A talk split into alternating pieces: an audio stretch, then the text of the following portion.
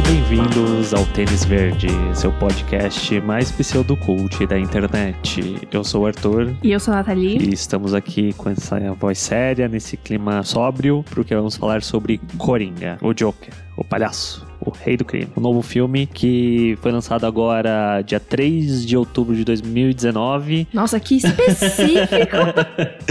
que traz uma nova leitura pro personagem, bem mais sóbria, sombria, realista, e a gente vai entrar a fundo no filme com spoilers e tudo que for possível. Exatamente. E o Murilo assistiu o filme, então nosso editor também não vai tomar spoilers. Sim, nós, nós nos importamos com o editor. Se você não conhece a gente, segue a gente lá nas nossas redes sociais, arroba natfanatic e arroba senhor art, no Twitter, no Instagram, pra mandar coisa lá pra gente, enfim. Mandar pergunta. Ver as nossas fotos no Instagram. Dar aquele like. Coisas do tipo.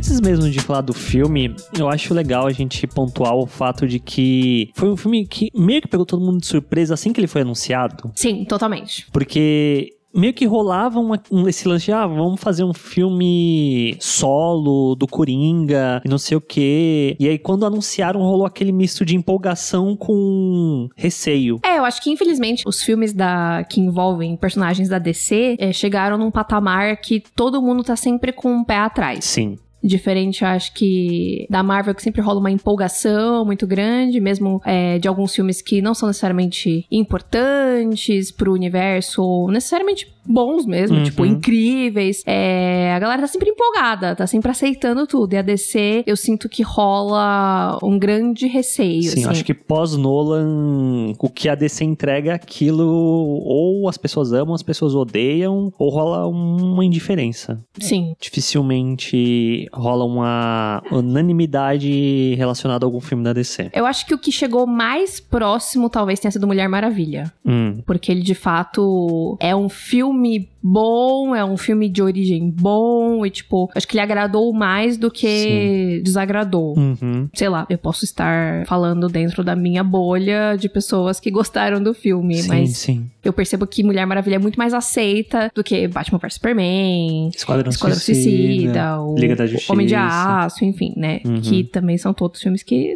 têm problemas, né? Sim, sim. Mas voltando à questão do Coringa, porque tem um lance muito particular do Batman, é que meio que o Batman é o reflexo dos vilões dele. Os vilões que tornam o Batman tão interessante assim Uhum. e tal. E aí, quando foi anunciado o filme do Coringa, rolou muito aquilo de como que você vai contar a história de um vilão Sem o personagem sem- principal, né? Exatamente. E, mas aí, ao mesmo tempo, tinha a produção do Scorsese. Então, falou, caramba, Nossa, é verdade, Scorsese. tinha esse rolê aí, E aí né? ele acabou saindo depois por causa do Archman e tal. E aí, direção do Todd Phillips, que todo mundo ficou. Todd Phillips, ele veio de comédias e tal, não sei o quê.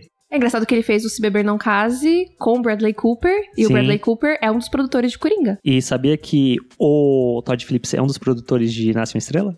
Ah, plot twist, não sabia. Olha só. Ah, eles devem ser muito amigos, então. Provavelmente. Já pensou se o Bradley Cooper fosse o Coringa? Não sei se eu ia gostar. É, não sei se ele dá conta, né? Eu acho, eu acho que ele tá ótimo em Nasce uma Estrela, mas Coringa é, é um papel bem difícil. Sim, e aí a gente cai justamente na escolha do ator que tinha sido o Joaquin Phoenix, né? Foi algo que me surpreendeu bastante. Porque ele, ele é um ator muito conhecido, mas ao mesmo tempo ele faz filmes muito indies. E- Ele é um ator muito underground, eu diria. É, ele. Ele não costuma fazer filmes muito. Eu acho que até, tipo, o, princi- eu acho que o principal filme dele, assim, que talvez seja grande, seja Her. Sim, eu acho Só que, que é um... ao mesmo tempo, Her é um puta filme indie. Sim, mas por incrível que pareça, ele é muito famoso, né? Sim, sim. Eu não, não sei por que exatamente. Yeah. Talvez ele seja um mais palatável. Pode ser Spike Jonze, história de amor, ficção científica, não sei. Acho que por ser uma história de amor. Porque É. todos os outros papéis dele é sempre muito. Apesar de que Johnny June também, Uhum. querendo ou não, é uma história de amor. É que o personagem dele em Johnny June é muito mais quebrado e muito Uhum. mais difícil e tal. E o personagem de, de Her é um pouco mais amigável, né? Sim. um Mas pouco, de qualquer forma, foi interessante que ele aceitou esse papel, só só que Uhum. aí, depois vendo o filme, você entende por que, que ele aceitou esse papel, Sim, né? porque... ainda assim é um filme que, de certo modo, dá pra falar que tá dentro da zona de conforto dele. Totalmente. Tipo, não- Totalmente. Não, não é um. Vai, é- vai ser um filme mega mainstream, mas ao mesmo tempo não é. é. é um filme que provavelmente ele faria em algum momento da vida dele. Sim. Se não tivesse o Coringa do mesmo jeito. É, eu acho que o interessante desse filme é justamente dar palco e dar voz para certos assuntos que não receberiam um filme deste tamanho e tá recebendo, entendeu? Sim. É que é claro que o nome do Coringa, o nome da DC faz esse filme ter esse alcance todo, mas é importante falar dessas coisas, né? Então usar a plataforma Uhum. da DC e do Coringa pra poder falar dessas coisas é muito legal e Sim. muito esperto da parte deles, né? Do- Uhum. Do, do Todd Phillips e do, do próprio Joaquim, porque, Verdade. assim, é claro que, puxa, ele gosta de fazer esse tipo de filme e tal, e não necessariamente esse tipo de filme são filmes muito famosos e, e mainstream e tal, mas. Eu acredito que ele se importa com a mensagem desse filme. Portanto, você quer que a mensagem seja espalhada o máximo possível Uhum. né? Então, eu imagino que eles estejam contentes de estar podendo contar essa história com esse alcance, né? E ainda assim com essa seriedade, com essa complexidade e Sim. densidade, né? É que eu. Que até um ponto que tá anotado aqui que a gente vai falar que não é um filme de quadrinhos, né? Nem um pouco. Que é, que é justamente. Quer dizer, um pouquinho. É, a questão das ligações que ele faz e tal. Mas eu, eu sinto que isso já é algo que vem sendo debatido há muito tempo, que há uma comparação muito forte com o gênero de super-heróis com o gênero de faroeste. Que ele surgiu como algo grandioso, ou faroeste, não sei o que, não sei o que. Só que conforme o tempo foi passando e as pessoas foram se acostumando com aquele gênero, a gente começou a ver filmes de faroeste que flertavam com outros gêneros Uhum. que se tornaram outras coisas. Que é meio o que os super-heróis estão se tornando nos Atualmente. últimos tempos. Uhum. Eles estão dentro desse gênero deles, mas eles estão começando a flertar e se misturar com outros gêneros também. É que é uma coisa que tá intrínseca aos próprios quadrinhos, né? Sim. que era sempre visto como uma coisa de, de história pra criança, história boba, e até que começou a ir pra esse outro caminho, com histórias mais, mais densas, mais sérias, Uhum, né? O sim. próprio Piada Mortal, né? É, tipo, não é nem um pouco uma história pra criança. E o Coringa também não é um personagem pra criança, né? Nunca Sim. foi. Então, eu acho que isso, o que tá acontecendo no cinema é um reflexo dos próprios quadrinhos, né? Sim, sim. De ter essa coisa de ter o selo dentro da editora que é mais infantil, e aí outro que é mais adolescente, aí outro que é mais adulto, há histórias mais densas, mais violentas, histórias mais puxada pra ficção científica, enfim. E a gente tá vendo isso no cinema também, né? Então é muito legal. E também outra coisa que é muito curiosa e um pouco trágica é a classificação do filme aqui no Brasil, né? Sim, porque lá nos Estados Unidos é 18 anos, né? Sim, aqui no Brasil a classificação é 16 anos. E se você está ouvindo esse podcast e já assistiu o filme, eu acho que você vai, né, achar um pouco esquisito, porque esse filme é um pouco, né, eu acho que ele tinha que ter sido 18 anos aqui, sim. acho. Mas eu, eu fiquei pensando, tipo, será que isso é ganância dos cinemas querendo atingir mais pessoas? Somado ao fato de que o Brasil é meio negligente com essa coisa de classificação. Pode ser um pouco dos dois, porque provavelmente a grande questão é justamente o dinheiro. Porque se você bota 18 anos, Tá limitando muito, né? ninguém com menos de 18 anos pode entrar, independente de estar acompanhado ou não. 16 anos, se você vai com. Se tá indo o pai, tá levando o filho de 12. Eles entram, não tem problema, porque é 16 anos, não é 18. E teoricamente o pai está, né, autorizando. Teoricamente não, o pai está autorizando a Uhum. criança a assistir aquilo, Sim. né? E, e- e é bizarro porque eu acho que, por exemplo, o Deadpool, que é 18 anos, ele facilmente poderia ser 16. Sim. Sem nenhum problema, mas é 18. Porque tem sexo. Tem sexo, tem piada com, Sim. com sexo, essas coisas. Coringa não tem nada disso E esses- e é 16. Mas ele é muito mais denso, né? Sim. É que é uma coisa que a gente já conversou sobre o. O que que é ser um filme adulto. Sim, verdade. Né? Tipo, o Deadpool é um filme adulto que parece uma criança. Uhum, é um Que filme é tipo, adolescente. ah, eu sou adulto, pinto e coisas do tipo, né? tipo, eu ia falar outras coisas aqui, mas vamos manter o podcast limpo. Mas enfim, só porque falou pinto e, e mostrou, tipo, violência gráfica, isso é adulto. E a violência do Deadpool, ela é bem, em certo nível, cartunesca até, sabe? Não é... Ela é muito exagerada, né? Exatamente. Só que de uma forma, assim, eu acho que sim, tem que ser. Eu acho que da- daria pra ser 16 anos Deadpool, mas por conta dessa nossa cultura. Eu acho que ele Uhum. tem que ser 18 anos, sim, Aham. assim como o Coringa deveria ter sido. Sim. Porque aí o Coringa é pior ainda, porque além de ter violência, em alguns momentos, gráfica, Ele trata sobre ele assuntos trata de assuntos completamente densos. Então, tipo, acho que não tem palavrão no filme. tensos e delicados, Não né? tem, não tem E- sexo também, mas, tipo, Sim. gente, claramente esse é um filme que não é pra um adolescente de 16 anos. É, e até menos. Pior ainda, Não, né? menos. Isso, Ah, né, tá, a tá, gente tá. parte do princípio que Ah. com certeza menos não vai dar, né? Sim. Se não dá pra um adolescente, obviamente que É, é um filme mais jovem que, que eu até falei, que eu com 27 anos saí do filme meio sem rumo, meio transtornado, pensando naquilo que eu tinha visto. Imagina se eu tivesse 11 anos a menos. Então, mas se você tivesse 11 anos a menos, será que você teria entendido ao ponto de ficar transtornado? Talvez eu só ficasse transtornado. Sem entender porra nenhuma. Porque, tipo, eu acho que os assuntos que. Que são tratados no filme são muito inerentes, tipo, de, de você en- entender, de você ter maturidade, de você você ser entender adulto. a sociedade e o ser humano. É, sabe? Uhum. E eu não sei se um adolescente. Depende da vivência desse adolescente, Sim. claro, mas assim, é muito difícil, né, entender essas coisas. Algumas coisas que são sutis às vezes. Tem outras que são bem escancaradas, mas tem certas, certas coisas e, e diversas interpretações, né? Uhum. E foi até algo que você falou que a questão da classificação indicativa conversa muito com a nossa sociedade, né, brasileira, que tipo, ok, só tem violência, 16 então anos. tudo bem.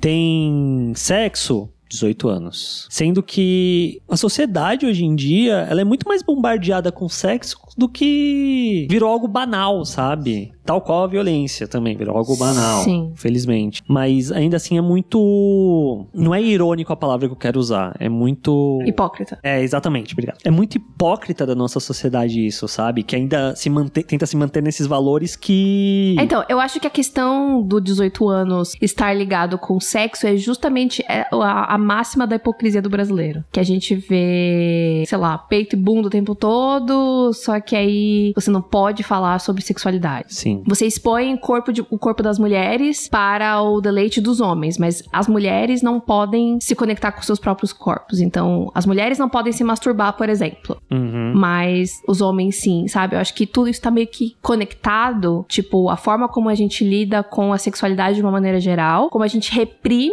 Sim. ao mesmo tempo que não. Né, a gente reprime, na verdade, a gente reprime mulheres, né? Essa é a verdade. É por isso que as Uhum. mulheres tudo cagada nesse sentido. E você, né, dá muita liberdade pros homens. Só que aí também tem essa questão, tipo, ah, você pode ter liberdade. Né, os homens podem ter liberdade, mas só com mulher vagabunda. Mulher que não é pra casar. E aí tem a mulher que é pra casar, que ela tem que ser recatada. Mas ao mesmo tempo ela tem que dar filhos. Sabe? É tipo, são várias incoerências da nossa sociedade, né? Uhum. Principalmente aqui no Brasil. É que, tipo, sexualidade é algo natural de todo animal e a violência que É basicamente só do ser humano. é, é tratada de forma natural. É, bizarro isso.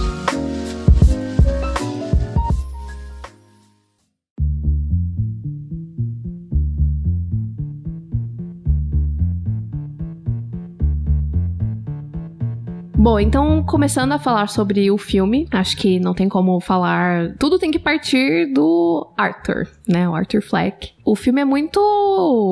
Ele, né? Ele é o protagonista, é um, char- é um character driven que, tipo, é focado na história dele e meio que todos os outros personagens só orbitam em torno dele. Sim. O que é muito interessante, acho que eu não lembro qual foi o último filme que eu assisti que era desse jeito. Ah, provavelmente tem, mas agora que a gente tá gravando, É, eu não vou lembrar. não vou lembrar nenhum de cabeça. Não, mas assim, se tivesse algum que tivesse me marcado, eu provavelmente lembraria, né? Uhum. E eu acho que esse vai ser um filme que vai né, marcar isso por um, por um bom tempo. É que você não assistiu, mas o Era uma vez em Hollywood é um filme character driven. Ah, tá. Que tem o Leonardo DiCaprio e do Brad Pitt, principalmente. Uhum. E hum, tem várias coisas, assim, enfim, né? Agora a gente vai ter que abrir um pergaminho aqui pra falar tudo que tem que falar desse, desse filme, né? E eu acho que a primeira coisa que chama atenção no filme, que é basicamente a primeira cena, uma das primeiras cenas do Arthur, e é o que chama mais atenção no personagem, é a risada. Uhum. Que eu achei muito interessante a forma como eles lidaram, né? Que é uma coisa tão característica do Coringa, né? Como ele é cômico, né? Daquele jeito sádico dele, mas Uhum. como ele ria o tempo todo e tal. E sempre ficava essa coisa tipo, ai, como que vai ser a risada do fulano? Aí saiu o trailer e aparecia a risada do Jared Leto. Ai, meu Deus, a risada do Jared Leto. Aí, ai, meu Deus, a risada do Joaqu- Joaquin Phoenix. E aí, quando você entende O quão, o que que é a risada... quão dolorido é isso. Cara, nossa, aquilo me apertou o coração de um jeito. Como ele, ele, ele ri com aquela. Ele tá rindo, mas a expressão do olhar dele é de dor, é de tristeza, que ele quer Uhum. parar, tipo, ele não, ele não quer fazer aquilo, né? E aí, tipo, ele engasga. e. Nossa, gente, É que a gente tá falando da risada patológica, no caso. isso, isso. Que é também conhecida como afeto pseudo-bulbar ou labiedade emocional. Isso de fato existe. Sim.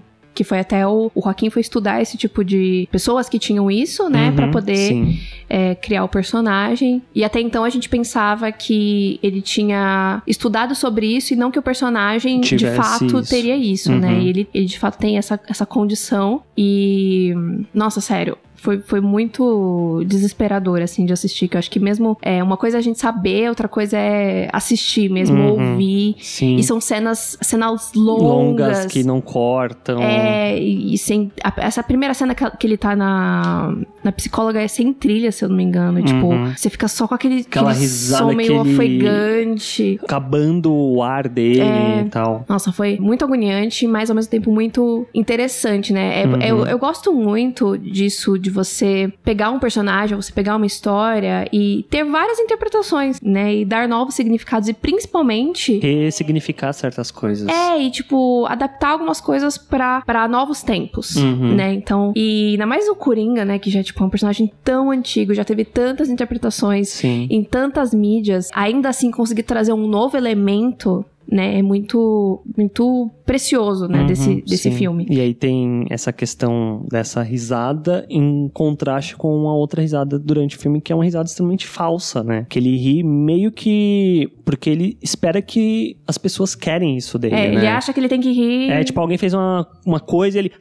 E dá, ele força, sabe? Ao mesmo tempo que a risada que ele não consegue controlar é forçada nele, essa risada que ele dá pro mundo, ele força também. Sim. Tanto que a- até mesmo na cena que ele tá rindo lá com os palhaços e ele vira e a forma como ele, tipo, desliga isso também é muito forte. E ao mesmo tempo que você fala dessa questão de pegar elementos do personagem e trazer pra cá, a risada, eu vejo pelo menos nisso, que essa risada forçada dele é a risada do Coringa mesmo que todo mundo conhece. Sim. É, porque o Coringa, se a gente for parar pra pensar, ele se diverte de coisas que não são divertidas. Sim. né? Então, né? Ele tá, ele tá rindo de uma coisa que não é pra rir. Então, faz sentido se essa risada é uma risada forçada. Uhum. É que eu acho que a, a origem do Coringa é muito difícil, né? Então, ele, ele começou a rir meio da, da desgraça da vida dele, né? Então, sei lá, um negócio meio distorcido. E aí tem outra questão que também é bem próxima, né, do Coringa, que é ele querer ser comediante. Isso aí eles puxam da piada mortal. Uhum. E é,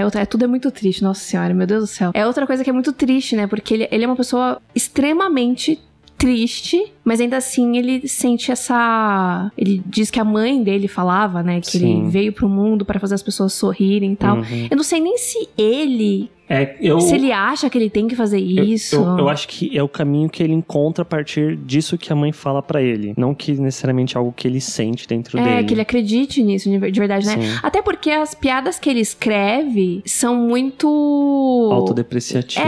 É, porque É um tipo É de humor que lidar. existe. Sim, mas é a forma dele lidar também com o que ele tá sentindo. Uhum. Porque ele claramente não é uma pessoa feliz. Então, como que ele vai fazer as outras pessoas rirem, mesmo que seja dele mesmo? Sim. Sabe? Não, não, não dá, né? Tudo que ele escreve acaba não sendo engraçado, Uhum. porque ele não consegue expressar isso, né? Sim, é um tipo de. Eu sinto que esse humor, ele é muito. Talvez seja um dos mais difíceis de serem feitos. Porque você tem que fazer a pessoa rir da sua, entre aspas, desgraça, da tra- das suas tragédias da sua vida de uma forma cômica. E tem alguns humoristas que fazem isso, mas você ri ao mesmo tempo que você fica mal por você estar rindo daquilo. É que eu acho que o caso dele é pior ainda. Porque- Porque ele não consegue escrever de fato a piada. Sim, porque ele não tem esse discernimento, essa veia cômica de transformar essas questões em algo cômico. E aí acaba sendo só mais um elemento trágico dentro da história Sim, dele. Sim, totalmente. Tanto que na parte que a, a mãe fala, ele tá, tá dando um banho na mãe e fala, ah, porque segui minha carreira de comediante, não sei o que, falar. Mas você não é engraçado. Uhum. Não, e o pior é que as pessoas riram alto no cinema, nessa,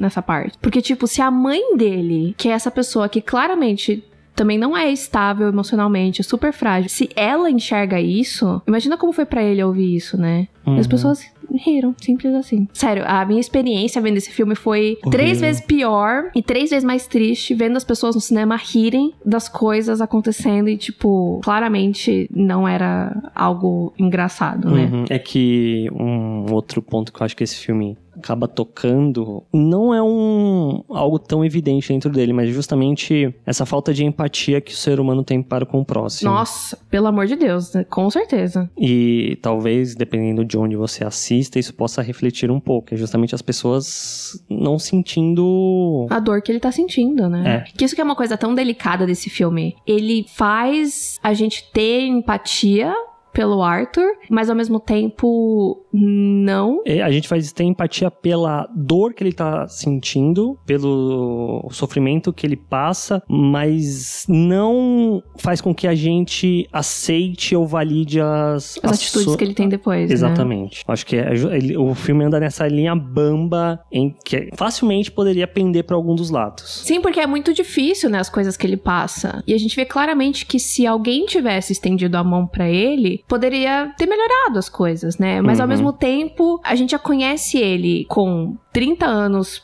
para mais, né? Porque a mãe dele trabalhou na casa dos Wayne 30 anos antes. E aí, em algum momento, o Arthur nasceu, né? Que fica essa coisa: foi adotado, não foi adotado, enfim. Então ele tem pelo menos uns 35 anos. Vamos chutar assim: 30 uhum. e 35. Então ele já teve uma vida inteira. Que a gente não acompanha. A gente não sabe o que aconteceu, né? A única coisa que a gente sabe é que ele já foi internado. Exatamente. Então eu acho que no momento que mostra que ele já foi internado no Arkham, aquilo ali para mim foi muito importante, definitivo, pra gente entender de onde esse personagem tá vindo. Uhum. Uhum. E o que, que vai acontecer com ele depois? De tipo, beleza, as pessoas estão maltratando ele e as coisas estão indo de mal a pior, mas ele já tem grandes problemas, como a gente vai entender depois quando descobre o lance dos namorados da mãe dele, como ele foi abusado e tal. Então, claramente a infância dele foi totalmente deturpada e isso influenciou em quem ele é, né? Então, ao mesmo tempo que tá tudo ruim em volta dele e as pessoas são escrotas pra cacete, ele é uma pessoa que é instável, né? Então, eu, eu fico pensando nisso, sabe? Tipo, será que se alguém tivesse estendido a mão ia ser melhor? Ou não importa o que acontecesse, em algum momento ele ia chegar nesse ponto por todo o histórico. Uhum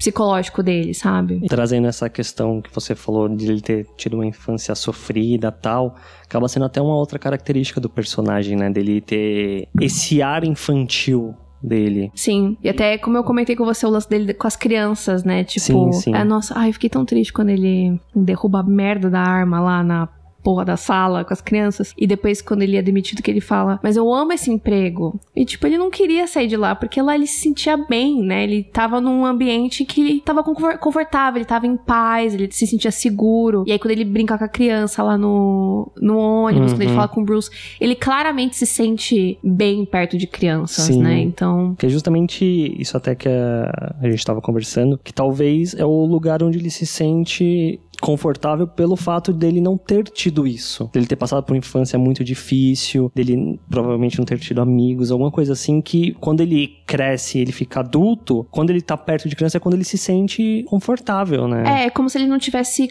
concluído essa fase da é, vida. É, tipo a infância perdida dele que uhum. ele nunca teve. Sim, isso é uma coisa muito comum, né? Tipo, por isso que é tão importante cuidar das crianças enquanto elas são crianças, porque depois que cresce, é tão difícil ter que voltar certas coisas coisas, né? Tipo, ter que consertar certas coisas. Tanto que qualquer um que vai fazer terapia, provavelmente qualquer problema que você tenha na sua vida tá lá na tua infância. com, com a sua mãe, com seu pai, infância sabe? adolescência. É, sabe? Porque a gente acaba carregando. O próprio It, né? Não fala disso? Uhum de você carregar os traumas pelo resto da vida. Exatamente. Então, isso é, isso é muito real, né? E partindo do, do personagem do Rockin' Phoenix, do Arthur, mas falando de uma forma mais ampla, a gente acaba caindo também numa crítica muito forte que o filme faz com a sociedade mesmo e com a questão de como as pessoas com menos condições de vida são tratadas. De porque o filme vai mostrando, tipo, vai tirando o saneamento básico das pessoas, vai tirando o serviço social, vai perdendo a saúde, e como que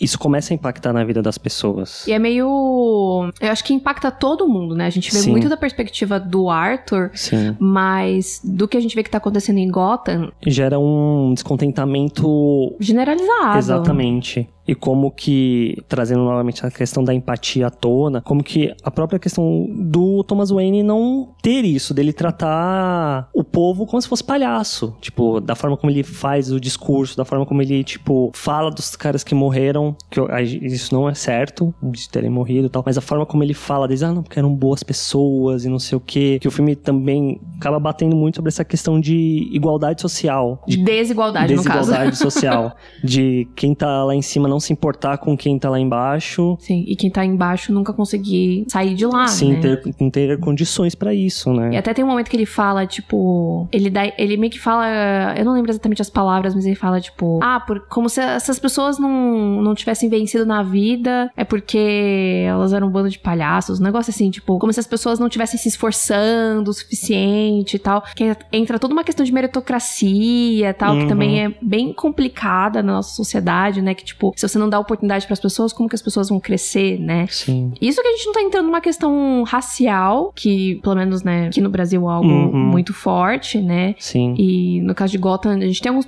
no caso do filme a gente tem alguns personagens femininas no caso. ah, não, tem o cara do do Arkham também. Tem, tem alguns personagens negros, mas um não dos, entra um muito nessa não entra nessa questão, né? Uhum. Mas foi até algo que eu comentei com você quando a gente saiu do filme, dessa comoção do Thomas Wayne relacionado aos caras que são brancos. A questão é, se os caras que morreram fossem negros, como que eles iam ser retratados Sim. pela mídia e tal? Que é até algo que a gente vê na, nas redes sociais hoje em dia. Que foi essa semana, inclusive, que eu vi. Colocaram duas fotos de dois presos que morreram, um branco e um negro. E os comentários das duas fotos. A foto do branco era: nossa, que jovem, tinha um futuro pela frente, ele podia se reabilitar. Do negro era: morreu tarde, logicamente um bandido a menos no mundo, o, céu, o inferno tá mais cheio agora. Tipo, nossa, claramente, dois pesos, duas medidas. Sim. É, aquela história do bandido bom, bandido morto, mas esse bandido ele tem cor, ele tem classe social, Sim. né? Tipo, é algo bem complexo que nem é tão expressado no filme, uhum. né? Porque ele vai falar de outras 300 milhões de coisas, mas ainda assim dá para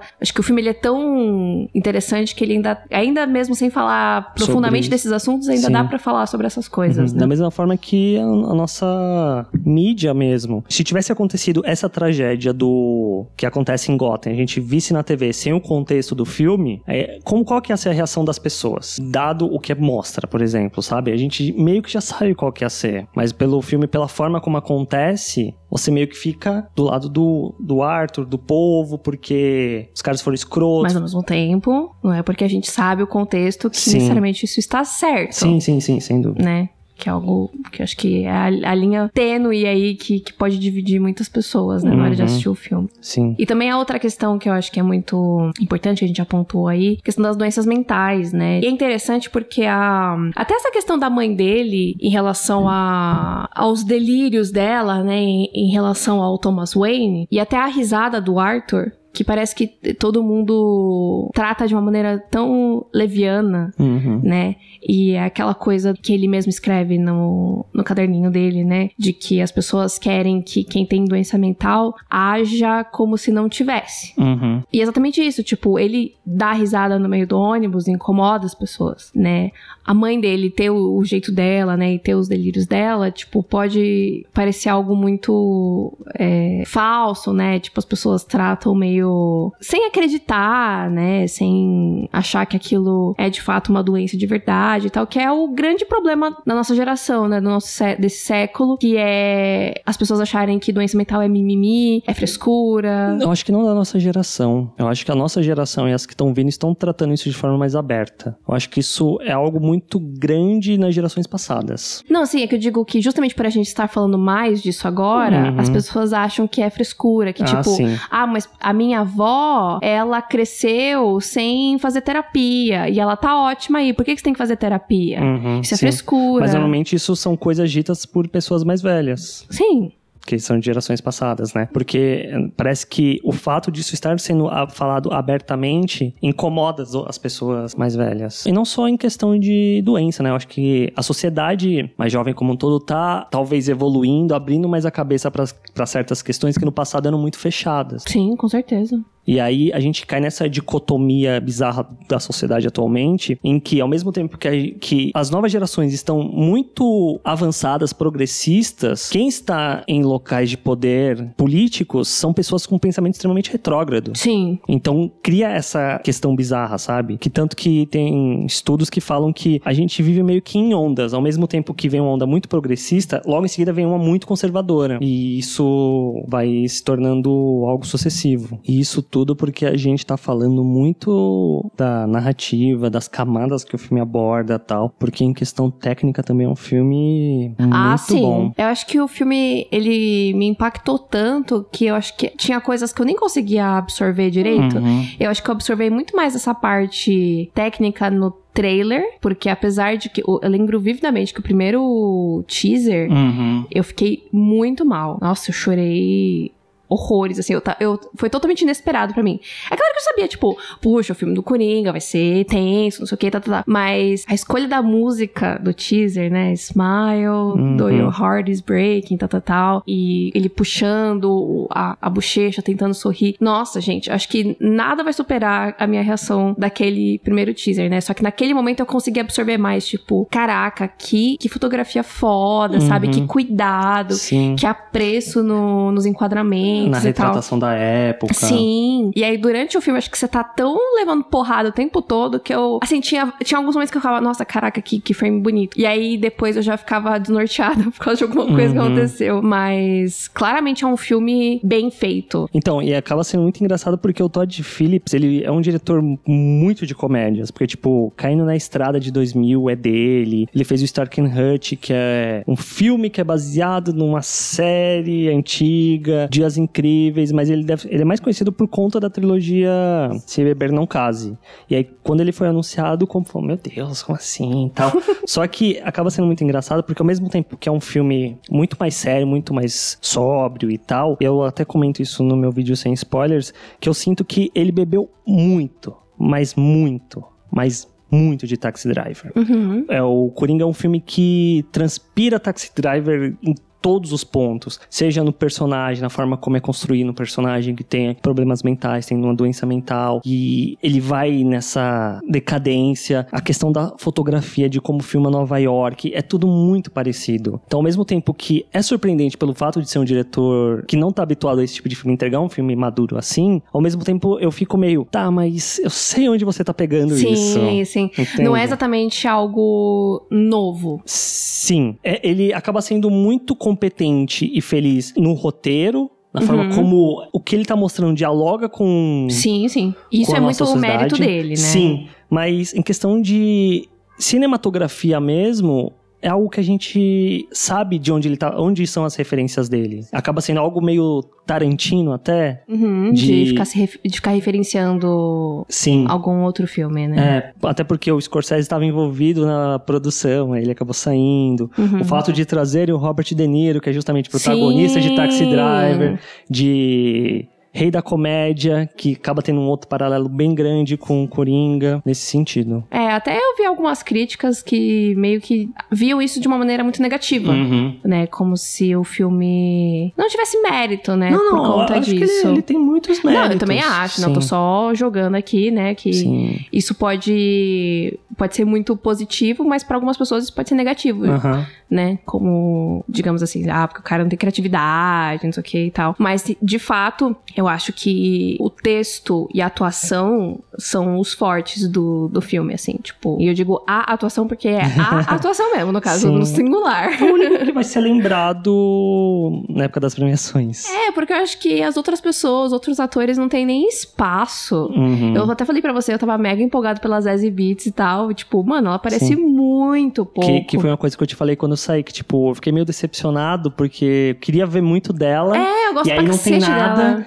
E aí depois eu falei, ah, O que pouco que merda. tem era Mentira, tipo. E, e aí depois, justamente, depois que eu, tipo, pensando mais a fundo, eu falei, tá, faz sentido pra narrativa e construção do personagem. Sim, sim. Só que ao mesmo tempo, putz, você pega a atriz e você não usa Pega- atriz. Pega uma atriz qualquer, né, mano? Não, mas eu acho que isso vai ser muito bom pra ela, né? Sim. Querendo ou não. Mas eu fiquei, eu fiquei, de certa forma, até aliviada quando eu vi que, na verdade, aquilo era um delírio dele. Porque tinha algumas atitudes dela que eu ficava, gente, mas isso não parece que não condiz muito com a personalidade dela. Tipo, de uma moça que tem uma filha sozinha e tal. E faz todo sentido quando você vê que, na verdade, não, né? Não tava acontecendo aquilo. Mas uma parte técnica que me pegou, mas me pegou assim, meu Deus do céu. Talvez até mais do que a fotografia que eu pensava. Porque assim, eu me formei em fotografia, né? Então, Uhum. é, isso é algo que sempre me, me chama muita atenção no filme e tal. Tipo, eu sempre fico muito contente quando eu vejo que, tipo, nossa, eles tiveram cuidado, sabe? Tipo, pensar, não gravaram de qualquer jeito, né? Eu fico contente. Mas, nesse filme, acho que a trilha sonora tem um impacto muito grande também. Sim.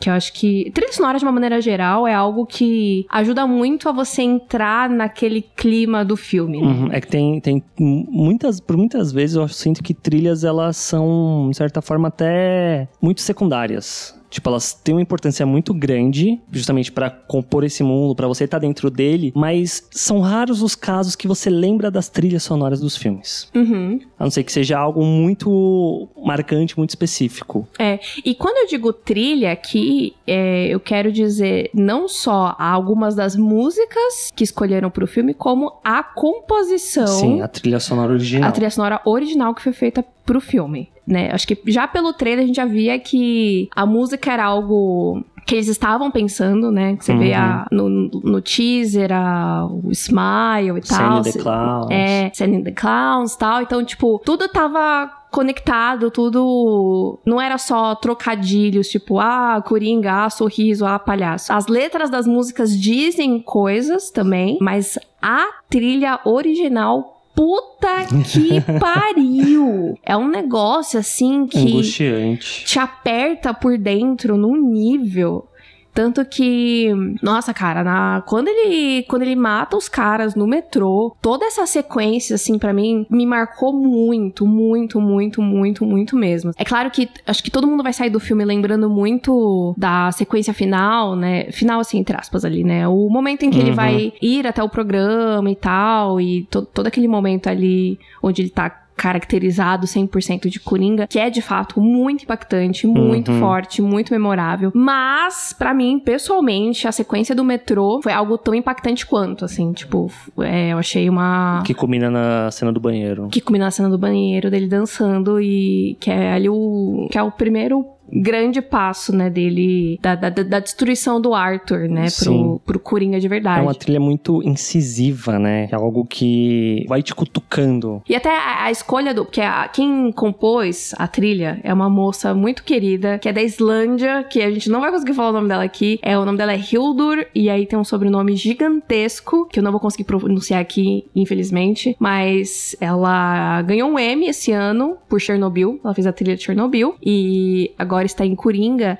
E ela, ela toca cello, que é violoncelo, né? E o violino e o violoncelo, eles têm essa sonoridade que é meio. Não sei explicar, é meio. Oh, Jesus amado. Como é difícil explicar a música, né? Cara, é uma Murilo, coisa meio. ajuda a é gente, meio... Murilo, traduz aí. É uma coisa meio estridente que, sei lá, cara, é um negócio que parece que as cordas estão tá dentro de você. Eu não sei explicar, mas é uma coisa muito doída. Eu Acho que a Uhum. forma como ela compôs e todas as músicas, assim, hoje eu ouvi a trilha de, de cabo a rabo. Tem essa trilha específica, né? A música se chama Bathroom Dance, que é quando ele faz a, a- a dança ali no banheiro e tal.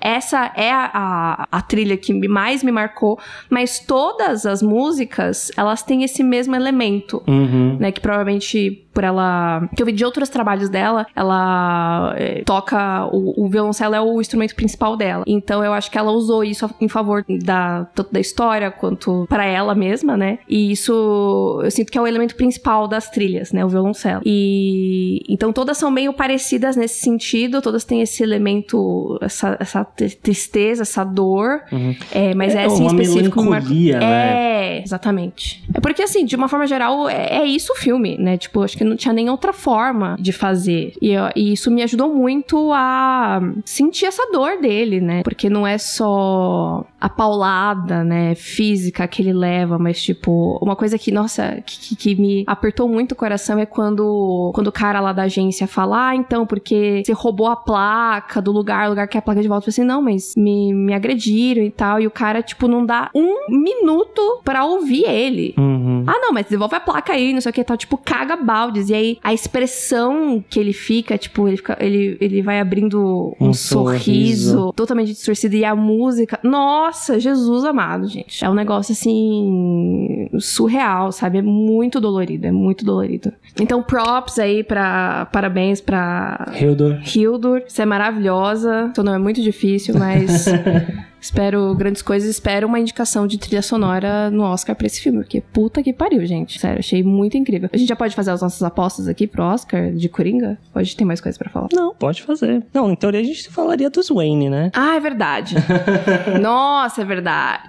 Que aí é o momento que a gente tem que, tipo, que falar aí, de quadrinho, é, né? digamos é assim. É a parte que liga com o quadrinho, origem do Batman e blá. É, vamos lá, vamos por partes. Primeiro, a gente já sabia que o Thomas Wayne, o Bruce iam aparecer. Sim. Ponto. Isso até então não me incomodava, porque, sei lá, né, tão, tão ali. Compor o filme. É, eu ou... achava que a participação deles não ia ser tão importante. E no fim das contas, acaba que o, o Thomas Wayne, principalmente, ele faz muito parte uhum. da, da história, da construção do, do, do, Coringa, né? Porque a mãe dele tem toda aquela questão lá de, tipo, de falar que o Arthur é filho dele, não sei o quê. E eu sinto muito que no momento em que o, o Arthur descobre a verdade, ou a suposta verdade, que a gente ainda vai falar um pouco sobre isso, porque eu tenho as minhas dúvidas, eu sinto que ele meio que perde o chão e ele não sabe mais quem ele é. Uhum. Então ele precisa meio que renascer, ele precisa descobrir quem ele é, ele cria uma persona, porque ele não sabe mais, né? Tudo que ele achava que era verdade não é, e fica essa coisa meio confusa, ele já tem todos os problemas, né? Enfim, é só um, mais um pontapé, né, pra, pra acontecer. Mas enfim. E aí, os Wayne e tal aparecem, não sei o que. Então, meu, meu primeiro ponto, que foi muito difícil para mim, mas eu entendo, é como o Thomas Wayne foi retratado. Uhum. Isso foi muito difícil para mim, de virar a chavinha de que esse é outro Thomas Wayne e que ele é um escroto. É que se a gente parar pra pensar, talvez eu possa estar falando merda, mas nos quadrinhos a gente nunca teve muito do Thomas Wayne, tirando na história em que ocorre o contrário, que o Bruce morre, eles ficam vivos, mas a gente sempre via meio que o Thomas Wayne sempre nesse momento da vida, ele morrendo ao lado é, da esposa. É que a, a impressão que a gente tem do Thomas Wayne é justamente justamente pelos olhos do Bruce. Sim. É o pai dele, era uhum. o herói dele, não sei o quê. Então, assim, eu acho que em nenhum momento a gente tem nem espaço para pensar qualquer outra coisa dele. Porque sim, sim. o cara morreu, a última, a pessoa mais próxima que a gente tem é o Bruce, uhum. e pro uhum. Bruce ele é o cara, então ele é o cara. Tipo, sim. Ele é uma boa pessoa e não sei o quê, e tal, tal, tal. Então, ver ele retratado dessa forma foi muito bizarro. Sim, praticamente o filme o constrói como se fosse quase que um Donald Trump de Gotham. Total. E aí isso é meio estranho, né? Justamente por a gente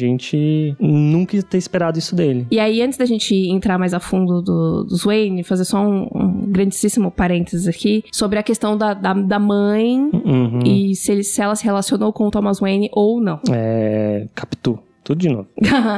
traiu ou não traiu. É muito interessante isso, porque, de novo, querendo ou não, a gente tem vivências diferentes, a gente tem interpretações diferentes, né? Uhum. E quando a gente saiu do filme, eu falei para você, eu falei, nossa, eu fiquei com a impressão de que esse negócio do Thomas Wayne aí tá mal contado, acho que rolou sim. E aí você, ah, será? Não sei o que e tal. Eu falei, não, mas e a, a foto no final tá ali assinado Thomas Wayne. Aí, aí você eu falou. falei, ah, mas ela pode ter. Ela poderia ter escrito. Eu sim. falei, sim, pode ser. Mas eu fiquei meio encucada aí. Acho que essa história tá mal contada. Beleza, corta para para o dia seguinte, tô lá editando o vídeo de Alice Aquino, e a Alice fala exatamente isso. Uhum. Que ela ficou também encucada com isso e que ela achou que rolou um gaslighting com a mãe do, do Arthur. E, e aí, na hora, eu fui falar com ela, falei, nossa, cara, eu tive essa impressão também. Só que ela falou, ah, puxa, que bom, porque eu falei com um cara Uhum. e o cara não viu nada. Eu falei, é, eu também falei com o Arthur.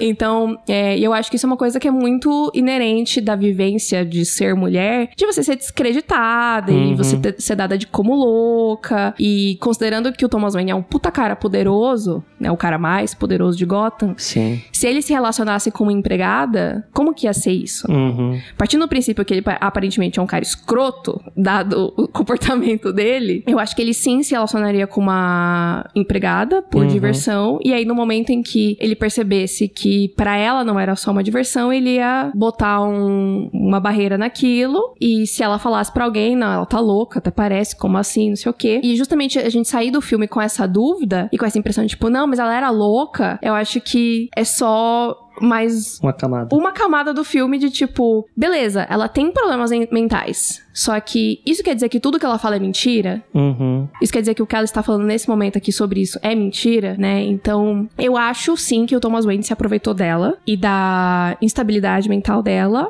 pra fingir que nada aconteceu, né? Aí, se o Arthur é filho dele ou não, aí eu já realmente não sei. Mas eu sinto dentro de mim que o relacionamento de fato aconteceu. Uhum. Se ele de fato é adotado ou não, eu não sei. Porque eu até te falei isso também. Quando a gente descobre que a relação dele com a, com a menina era um delírio dele. Uhum. E a gente vê que a mãe dele também tinha esses delírios. A primeira coisa que me veio na cabeça foi: isso é hereditário. Uhum. Esse tipo de coisa geralmente é hereditária. Só que aí, ai, mas ele é adotado, então não faz sentido. Só que, puxa, que coincidência, né?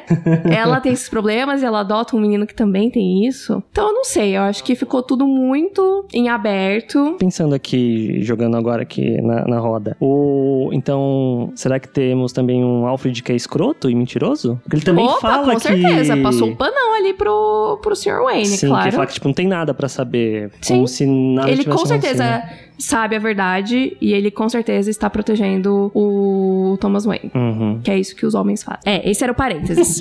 e aí, Esse era o parênteses. O homem se protege e é tudo escroto. Exatamente. Então, beleza, fazemos o parênteses aí da mãe, voltamos para os Wayne. Tem todo essa, esse rolê ao longo do filme, e aí no final do filme. Os Wayne o... são mortos. É, tipo, tem todo o caos lá e os Wayne são mortos, entre aspas, por causa do Coringa, né? Meio Sim. que. Ele meio que abre a A porteira, morte assim, deles tipo. é o efeito colateral Total. do Coringa. Sim, inclusive o cara, ele usa a mesma frase que o Coringa fala quando ele mata o Murray, né, o apresentador lá do programa. Você, você tem o que você merece. E o cara fala isso e atira neles. E aí, a minha primeira impressão foi, meu Deus do céu, eu não acredito que eles estão mostrando essa morte de novo. Porque todo mundo reclama do pobre do tio Ben lá no, No no Homem-Aranha. mas também a gente já viu 500 mil vezes os Wayne morrendo, né? Uhum. E eu achei muito curioso a forma como foi filmada, porque eu achei que foi tão igual a tantas outras, tantas outras mortes dos Wayne, né? Eu achei muito curioso, que não foi nada tipo diferente, sabe? Foi muito igual o jeito que as pérolas Uhum. se soltam e caem, não sei o quê. E eu tava tipo chocadíssima. Eu, eu não sei. Esse é um, um ponto de vista meu. Eu não lembro como é no Batman de 89, com o Jack Nicholson. Mas nos outros Batmans, eu sinto que tem uma cinematografia muito mais forte dentro dessa cena. Principalmente no do Zack Snyder. Uhum. Ah, o do Zack Snyder é maravilhoso. Uma câmera lenta. Não, a câmera E- super. Sim, só que dentro desse filme, por mais que seja meio que a mesma cena, ela é gravada de uma forma tão banal. Sim. Como se fosse, tipo, terça-feira. Qualquer coisa. Mais alguém morreu virando aqui nesse Sim, beco. não, a do Snyder no Batman vs Superman, pra mim, é a minha favorita. Eu acho linda essa sequência, eu acho muito bonita. Gente, vocês podem não gostar do filme, mas essa sequência eu acho muito bonita. Mas eu fiquei super chocada disso estar acontecendo nesse Uhum. filme, e foi uma coisa que me tirou um pouco do filme, Entendo. porque a gente tá tão profundamente envolvido na história do Arthur, e ela é tão real e tão. se conecta tanto com o que a gente vive, que você esquece que aquilo é um filme, entendeu? Você esquece que aquilo é ficção. Muito menos, você esquece mais ainda de que esse personagem é inspirado no personagem dos quadrinhos, né? Uhum. E aí, na hora que isso aconteceu, eu fiquei tipo, ai, Batman, Batman, Batman, sabe? tipo, origem do Batman, origem do é, Batman. me, me tirou do que do caminho que a gente tava, sabe? Uhum. E aí eu fiquei encucada, tipo, por que, que você vai colocar isso se, se você não vai fazer nada com isso, né? Uhum. E depois a gente tava conversando, eu fiquei pensando, eu falei, caraca, como que seria este Batman em específico? Esse menino que o pai morreu dessa forma por esses motivos e aparentemente era um baita do escroto, né? Será que ele ainda vai idealizar o pai dele? Ou será que em algum momento ele vai descobrir que o pai dele era um escroto e isso vai mudar como ele é como Batman? Sim. E a própria relação dele com o Coringa ganha com outros contornos. né? Exatamente, totalmente. Porque seja verdade ou não, né, esse lance de se eles são irmãos ou Uhum. não, eu acho que eles acaba, acabam criando um laço muito grande, né? E, e um ponto que até esse filme me faz ficar meio curioso e receoso ao mesmo tempo é justamente com o que vem do Batman daqui pra frente. Porque eu sinto que esse filme, ele, dentro desse universo, ele é tão uma bola curva diante disso tudo que. Putz, como que você faz pra voltar agora pra aquele Batman que se veste de morcego e voa à noite? Tipo, você sai de algo extremamente pé no chão pra ir Uma pra coisa mais algo... lúdica, né? Exatamente. Ao que tudo indica, esse é um filme totalmente isolado e único. Sim. Né, o Todd Phillips não quer fazer uma sequência, apesar de que eu acho que é, ele deixa meio em aberto, né? O personagem tá vivo, o Batman tá ali, enfim, né? Fica, fica, fica meio em aberto. Sim, é que eu, é eu acho que o ponto reside principalmente sobre o Joaquin Phoenix. O quanto que o Joaquin Phoenix gostaria de voltar pra esse personagem. É, eu imagino que nem um pouco. Que isso é uma coisa, isso é uma coisa que eu sempre fico pensando. Talvez ele foi conven... ele quis participar desse projeto por ser um projeto isolado, um projeto É. único. Porque ele teve que ser convencido, né? Dizem as más línguas Uhum. aí que o Todd Phillips insistiu até que foi. Mas não sei, eu, eu não sei se seria uma sequência com o Coringa ou só seria uma, sequ- uma sequência com consequências Uhum. desse filme, entendeu? Sim. Mas um filme do Batman. É porque se- eu sinto que se esse filme der muito dinheiro, a consequência disso é que isso vai, de alguma forma, moldar alguma coisa dentro do, desse universo da DC envolvendo o Batman. É, porque assim, o Batman do, do Matt Reeves, né, com Robert Pattinson, é, acho que o roteiro tá pronto, né? Tá? Mas tá aí aberto, né? Sim, o sim. casting não terminou, não começou a filmar isso aí ainda. Não, o filme é pra 2021, eu acho. Então, assim, alterações no roteiro Uhum. dá pra fazer. Mas aí a questão é, será que a Warner não vai aprender com seus erros do passado?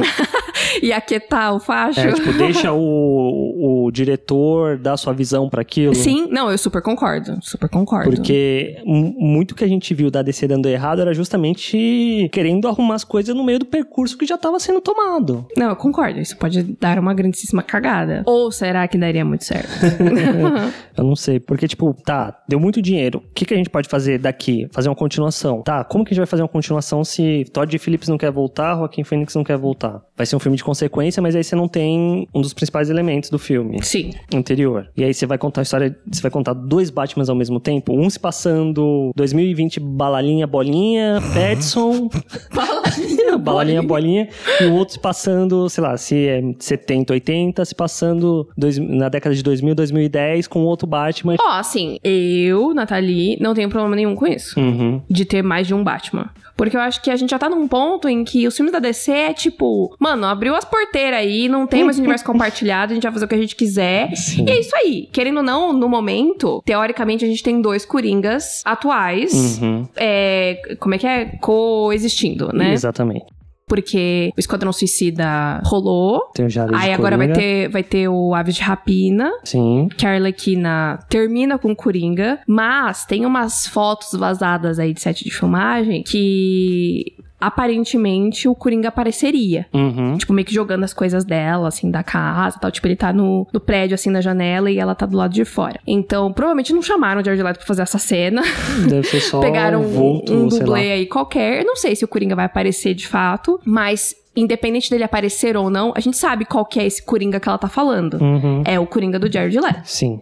E vai ter o Esquadrão Suicida 2, que eu não sei como que, que vai ser, se, se apareceria o Coringa ou não. De qualquer forma, esse Coringa não morreu. Ele existe, ele tá aí, entendeu? E ele é da DC e ele é dessa década. Então, a gente já tem dois Coringas coexistindo. Eu acho que a DC pode ir por um caminho muito dos quadrinhos, entendeu? Tipo, tem essa, essa história que esse arco deste Batman, tem essa outra história desse outro arco desse outro Batman. Eu, Nathalie, Uhum. não teria um problema com isso, porque eu entendo que uma coisa é uma coisa, outra coisa é outra coisa. Sim, sim. Eu não sei se pra uma É. pessoa que qualquer, se isso vai fazer Sim, sentido. eu acho que é justamente tem que pensar no grande público, né? Ok que esse filme não é feito pra um grande público, mas essas pessoas que não acompanham quadrinhos, por exemplo, que sabem que existem 30 versões do mesmo personagem existindo ao mesmo tempo em várias histórias diferentes. A pessoa que vai pro cinema e vai, putz, tô vendo, vou ver o filme do Batman. Aí vê o filme do Batman. Aí no ano seguinte sai um outro filme do Batman diferente com, tipo, mas eu já não vi o filme do Batman no passado? Por que que aqui é outro Batman? Uhum. Mudaram o Batman?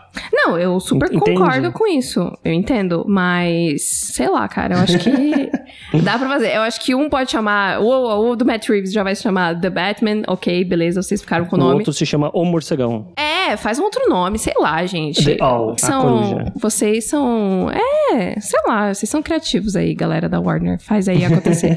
é porque eu, eu genuinamente fiquei curiosa Uhum. pra entender como que esse Bruce cresceria, porque eu acho que é muito diferente. Sim. Primeiro que aquele molequinho já é meio bizarro.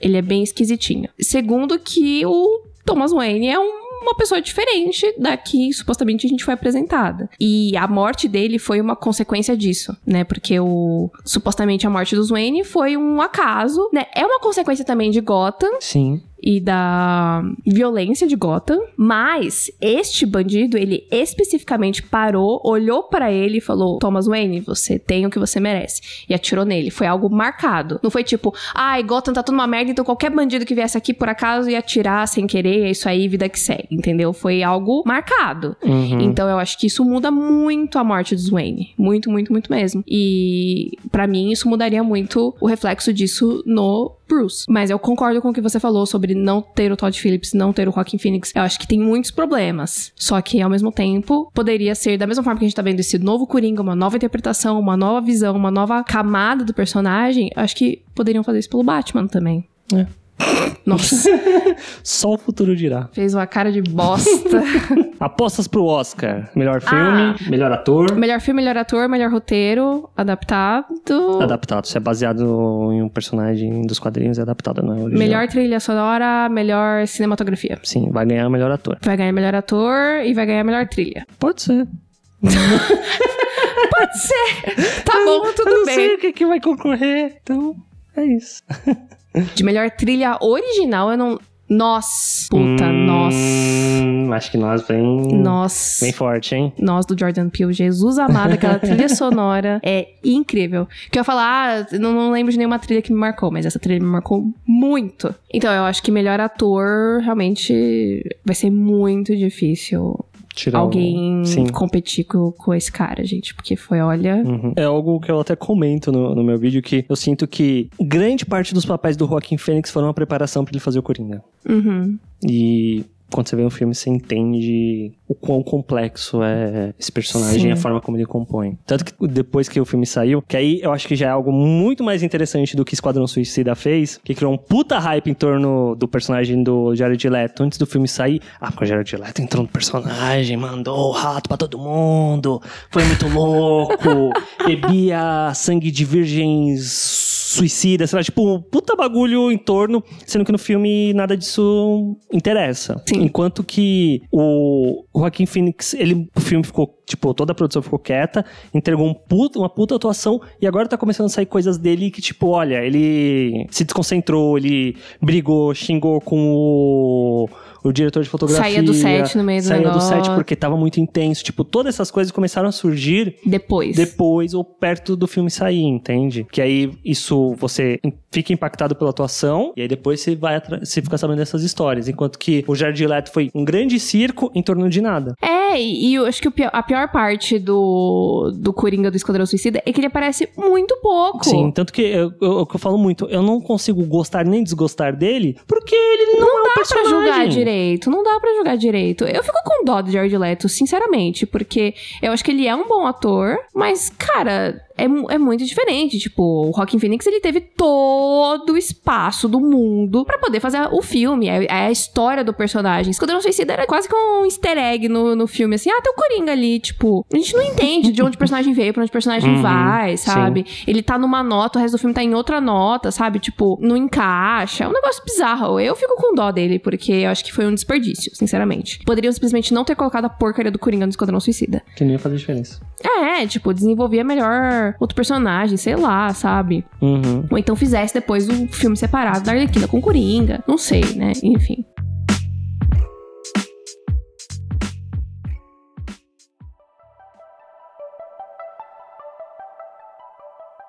Bom, então, uma das grandes polêmicas desse filme, que antes mesmo do filme estrear oficialmente, já quando foi exibido em festivais, já começou a se levantar essa pergunta, né? Se o filme é irresponsável. E aí, o que pensamos sobre isso? Que ele não é irresponsável? É isso. Fim, acabou. Podcast. É complicado porque eu acho que tem muita gente que ainda não acredita no poder, né, na influência que a arte tem sim. nas pessoas e na uhum. vida, né? E algumas produções precisam sim é, ser responsáveis e tomar cuidado com o que está falando, como está falando. Uhum. E no caso do Coringa, ele é um filme muito é, intenso, né? E, e às vezes até pode parecer que ele tá ultrapassando certos limites, mas eu acho que o filme está retratando esse tipo de coisa dessa forma porque nós chegamos nesse limite. Sim, sim, sem dúvida. Então, parece até meio hipócrita, né? As pessoas não quererem ver isso ou não quererem é, olhar para isso, sendo que isso acontece na, no nosso dia a dia. Uhum, é, é bizarro, né? Porque você vê no noticiário, você vê na televisão uma notícia sobre isso e achar que tá tudo ok, seguir a vida, e porque um filme tá fazendo isso, ah não, pera, agora o filme tá sendo irresponsável. Mas até que ponto também não é responsável da parte da mídia, da televisão também mostrar isso como se fosse algo banal. E aí, por ser uma obra de arte, aí não, pera, não pode. E, das, e da, de nós também, né? Nós pessoas, Sim. tipo, várias, já tem várias histórias aí, vários casos, tipo, que as pessoas se preocupam em ficar filmando certas situações, ao invés de ajudar as pessoas e tal. Uhum. Então eu acho que eu acho que é um, um, uma temática muito forte no filme, além da questão da, do governo, né? Quem uhum. deveria cuidar da, da população, mas também da população que não se cuida e que vira essa. Bola de neve. Essa bola de neve, sim, uhum. porque tá todo mundo ferrado e aí você passa a se importar cada vez menos com o outro porque você tá preocupado demais com as merdas da sua vida, né? Sim. né? E, e aí fica todo mundo assim, tipo, cagando uns pros outros. E até essa questão do. que eu tô vendo muito uma discussão até interessante na internet sobre isso, que tipo, se é ou não o papel do filme, ser claro uhum. sobre isso, não sei o que. Eu sinto que talvez, da forma como a sociedade está hoje em dia, o filme precisaria ser um pouco mais claro. Porque uhum. tô vendo muita comparação com Taxi Driver, com Laranja Mecânica, que são filmes que também têm esse teor de nunca ficar exatamente tão claro assim que o filme condena essas ações, sabe? Mas eu sinto que são épocas diferentes, talvez. Totalmente. Os, esses filmes na época que eles saíram, talvez a sociedade não está como ela está hoje em dia. Sim, eu acho que realmente não tem nem como comparar, as coisas mudaram muito. E isso também fala muito sobre a nossa sociedade de alçar um personagem como esse a ponto de se tornar um um ícone, né, para as pessoas. Sim. E aí que a gente vai percebendo que o problema não é o filme, né? O problema são as pessoas. Uhum. Tanto que a gente até falou sobre a questão das risadas e a gente tá vendo que várias outras pessoas, tipo, uma amiga nossa assistiu no Rio de Janeiro, numa cabine de imprensa, lá as pessoas riram. Uhum. Aí uma outra moça hoje postou no Twitter que Sim. também riram. A gente viu aqui em São Paulo, numa sessão já de pré-estreia, a galera riu. Então, assim, tem até algum problema aí de comunicação, interpretação, não sei. As né? pessoas ficam anestesiadas. Talvez seja isso. A gente já tá vendo tanto isso na nossa sociedade, no dia a dia, no, que isso virou algo banal, banalizou. E aí, quando você vê no filme, você acha engraçado. Você não é, acha... tanto que você até chegou a falar, né, que se o, se o filme não se chamasse Coringa, uhum. ele funciona perfeitamente bem, porque justamente isso, ele é muito mais do que contar a história desse personagem, né? Sim. E talvez as pessoas levassem um pouco mais a sério, mas talvez menos pessoas assistissem. Sim, sem dúvida. Né? Então acho que é uma faca de dois legumes. Como que é? Sim, é, é Faca de dois que dá- pelo fato de ser um filme que leva o nome do Coringa, que é um personagem extremamente icônico dos quadrinhos e tal, isso vai atrair muito mais pessoa pra assistir do que se fosse um filme chamado Arthur, Uhum. por exemplo. Só que aí é, a gente cai de novo no lance da faca, que muita gente tá indo ver esse filme achando que é um filme de herói. Sim, eu acho que talvez muita gente não tá entendendo exatamente o que que é esse filme, né? E aí vem esse lado negativo que não deveria ser do de carregar o nome do personagem, né? Sim, tanto que eu já vi, tipo, depoimentos no próprio Twitter de gente falando, cara, eu fui ver o filme, e quem tá escutando esse podcast sabe, já deve ter visto o filme, sabe que o filme é um mega pesado. O cara falou, entrei pra ver o filme, entrou um pai com uma criança de 8 anos. E aí você fica, gente... Uma criança de 8 anos não consegue nem entender Vingadores Ultimato. é, mas isso nem a gente entendeu direito. Exatamente, esse é o ponto. E aí vai levar pra ver um filme desse, tipo, cara, não faz sentido nenhum, gente. Sim. Ao mesmo tempo que é muito importante que esse filme seja visto por mais pessoas e não fique dentro de um círculo indie, né? Tem essa, essa, esse lado um pouco negativo, né? E aí com coisas desse tipo, né, das pessoas, tipo, indo levar crianças de 8 anos, eu fico pensando, quem são essas pessoas, né? Por que, que elas estão indo ver esse filme? Porque pra gente, acho que a gente acaba se prendendo numa bolha Uhum.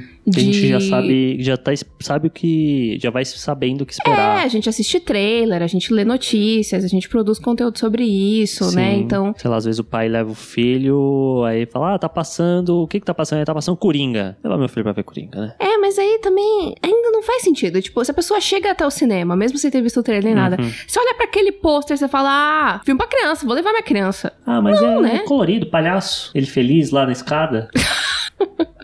Deve ser bom pras crianças. Sim, super, super, super family friendly. Mas de qualquer forma, é muito foda essa situação toda, né? Porque eu fico muito apreensiva sobre o que, que pode acontecer a partir desse filme. E a culpa é toda nossa, né? Tipo, não era pra gente. Era pra gente estar vendo o filme, apreciando o filme e conversando sobre isso, debatendo sobre isso e melhorando como sociedade a partir disso. E aí a gente vê a galera fazendo vídeo no YouTube pintando a cara de coringa e fazendo a risada do, do personagem. Sim. que- Sendo que é uma risada super dolorida, é um- uma, uma, uma condição da Uhum. pessoa, Você sabe? Tipo, desvirtua é, toda a mensagem do filme. e no usam isso processo. pra, por- como artifício, Uhum. né? Até que ponto o filme tá atingindo as pessoas como arte ou. Uhum. Ah, vou pintar a cara. É, e isso a gente tava falando o quê? De pessoas que estão fora da bolha, que estão indo ver o filme e, e, né, sem, sem entender o que, que o filme é. Essa pessoa que a gente tá falando é um produtor de conteúdo que sabe o que, que é o filme, foi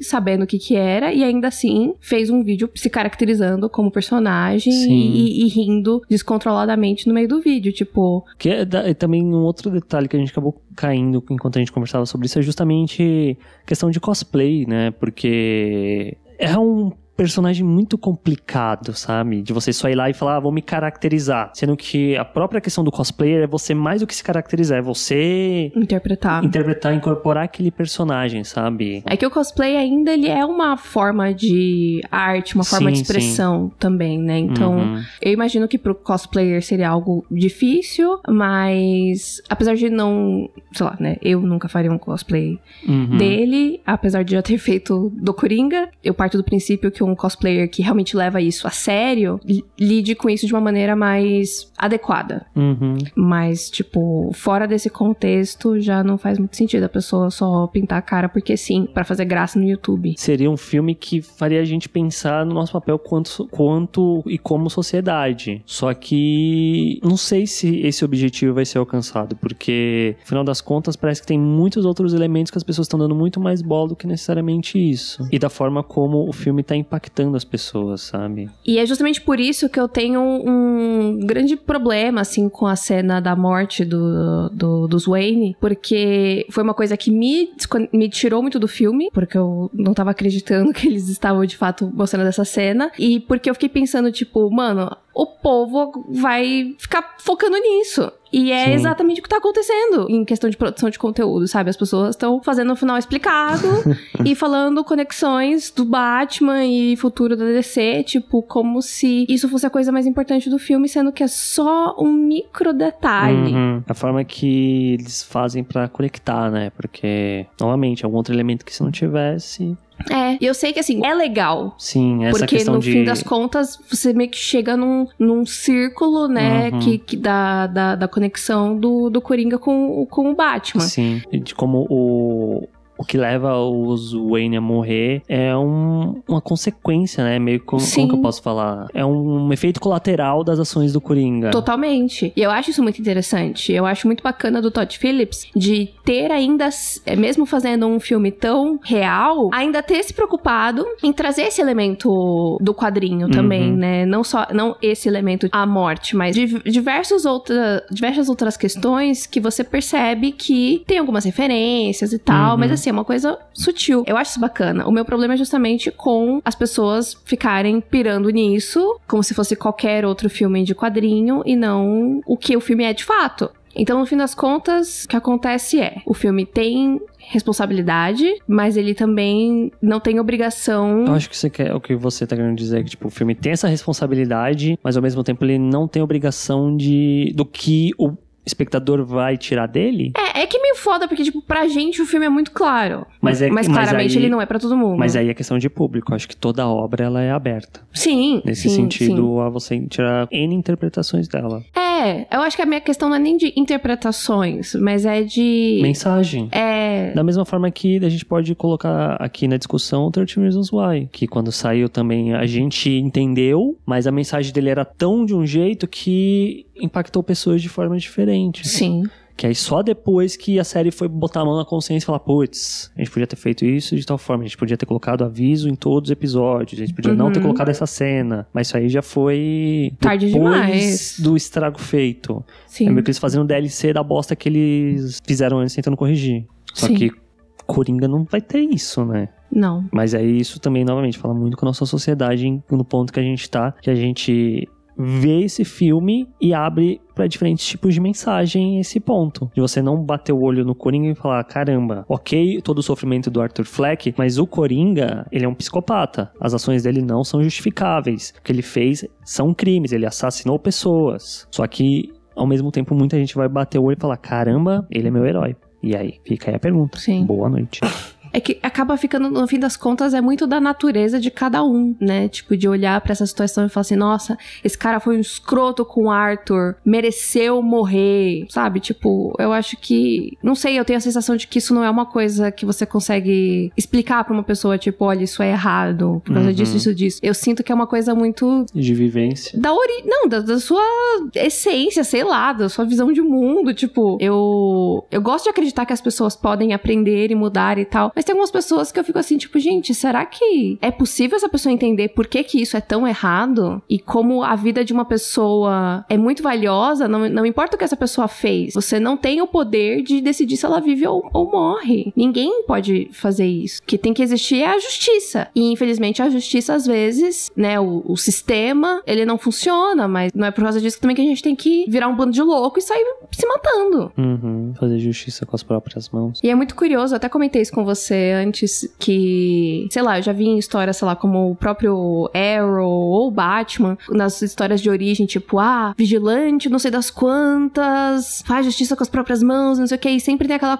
aquela coisa, tipo, ah, esse cara é um maluco, ou então, não, esse cara é o herói. E aí tem um momento de Coringa que acontece exatamente isso, né? Ele aparece nas manchetes como um vigilante, né, matando os ricos, só porque ele matou os caras lá do, Uhum. Do metrô. E aí fica essa. Essas duas visões, né? Se ele é um herói ou se ele só é um, um vigilante qualquer, não sei o quê. Eu achei isso, achei isso muito curioso, que geralmente eu sempre vejo essa questão do vigilante, até o- no- nos próprios Vingadores, né? Quando o cara quer que fazer o acordo lá no Guerra Civil, que chamam eles de vigilantes também e tal. É, que a questão é você é herói até você fazer algo que desagrade as pessoas, aí você se torna um vigilante que é meio como se fosse um fora da lei. Isso, exatamente. Que é o que o Watchman bate bastante. Que é tipo, quem vigia os vigilantes? Sim. Que o quadrinho é maravilhoso, o filme do Ai Deus, sensacional. E eles vão até trazer isso de volta na questão da, da série que vai sair, que até os próprios policiais eles vão passar a se tornar praticamente vigilantes mascarados. Pra eles não terem identidade. E aí, essa questão, tipo, por você ser um vigilante, você meio que é permissível você ser o violento quanto você quiser com o criminoso que você tá Porque você caçando. não tá seguindo nenhuma lei, né? Exatamente. Achei isso muito curioso, porque eu sempre via isso, essa questão do vigilante sempre conectada com histórias de heróis. E até mesmo essa questão, tipo, do Coringa ser um vigilante ou não, o o principal ponto que separa o Coringa do Batman é justamente o fato do Batman ter um código moral, uma ética, que ele não mata ninguém. Só que aí se a gente pega o último Batman do Ben Affleck, ele mata. Então já é algo que fica muito mais turvo, sabe? Porque o personagem deixou de ter essa ética, desse código inquebrável dele, pra virar alguém que mata. E aí? E aí, exatamente. Onde que você separa as coisas? Onde você fala que um é vilão e o outro é herói? Sendo que, meio que na essência, os dois fazem as mesmas coisas. É, eu acho que a grande diferença é que o Coringa, ele, Sim. ele faz muito conscientemente e o Batman... É que o lance do Batman do, do versus Superman é que não fica exatamente explícito que ele mata as pessoas, mas você dá pra perceber que tipo, ele tá usando arma, não sei o quê, Sim, tipo... ele extremamente violento. as pessoas, tipo, assim, não Se a, sei. se a pessoa sobreviveu àquilo, é. Se- se- Mas isso até o Capitão América. Se- Lembra que a gente tava revendo o Hum. Soldado Invernal? Mano, o Capitão tacava as pessoas na parede. Eu falava assim: meu filho. O que, que você tá fazendo? Você tá dando traumatismo craniano em todo mundo, sabe? Tipo, é um bagulho, tipo, beleza, ah, ele não mata as pessoas, mas, porra, ele tacou o cara na parede, sabe? Ele pode não matar, mas ele vai machucar para um cacete, né? Tipo, então, sei lá, né? Acho que tem várias coisas que são meio esquisitas, né? E, e justamente o que você falou, meio turvas, né?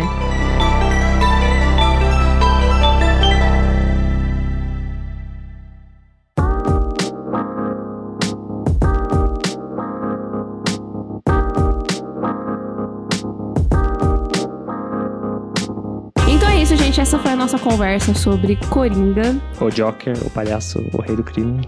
Espero que vocês tenham gostado do, episódio e. E do, é. e do filme também, né? O filme é um filme difícil de gostar, mas. Enfim. É um filme que precisa ser assistido. É, com cautela também, porque é Uhum. complicado de se assistir. Sim.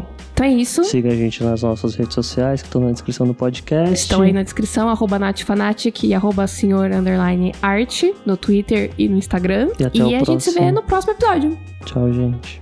Nossa, Arthur. É um episódio denso, tem que acabar na mesma nota. tênis verde, tênis verde, tênis verde.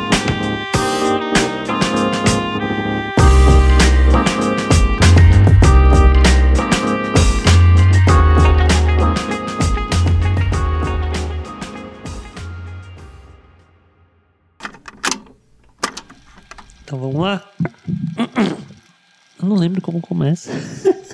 Sejam bem-vindos. Ah, tá, tá, tá, tá, tá.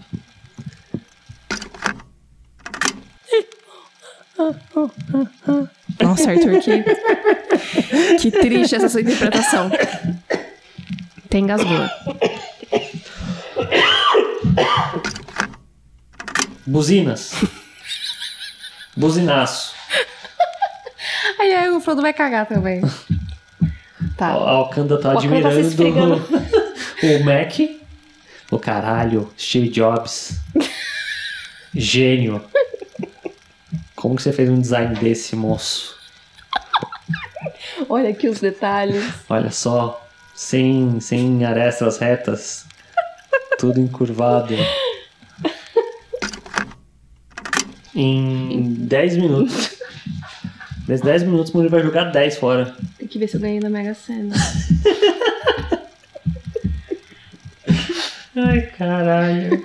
Puta bagulho sério, denso. Putz, tem que ver se alguém na Mega Sena. Pronto, cagou.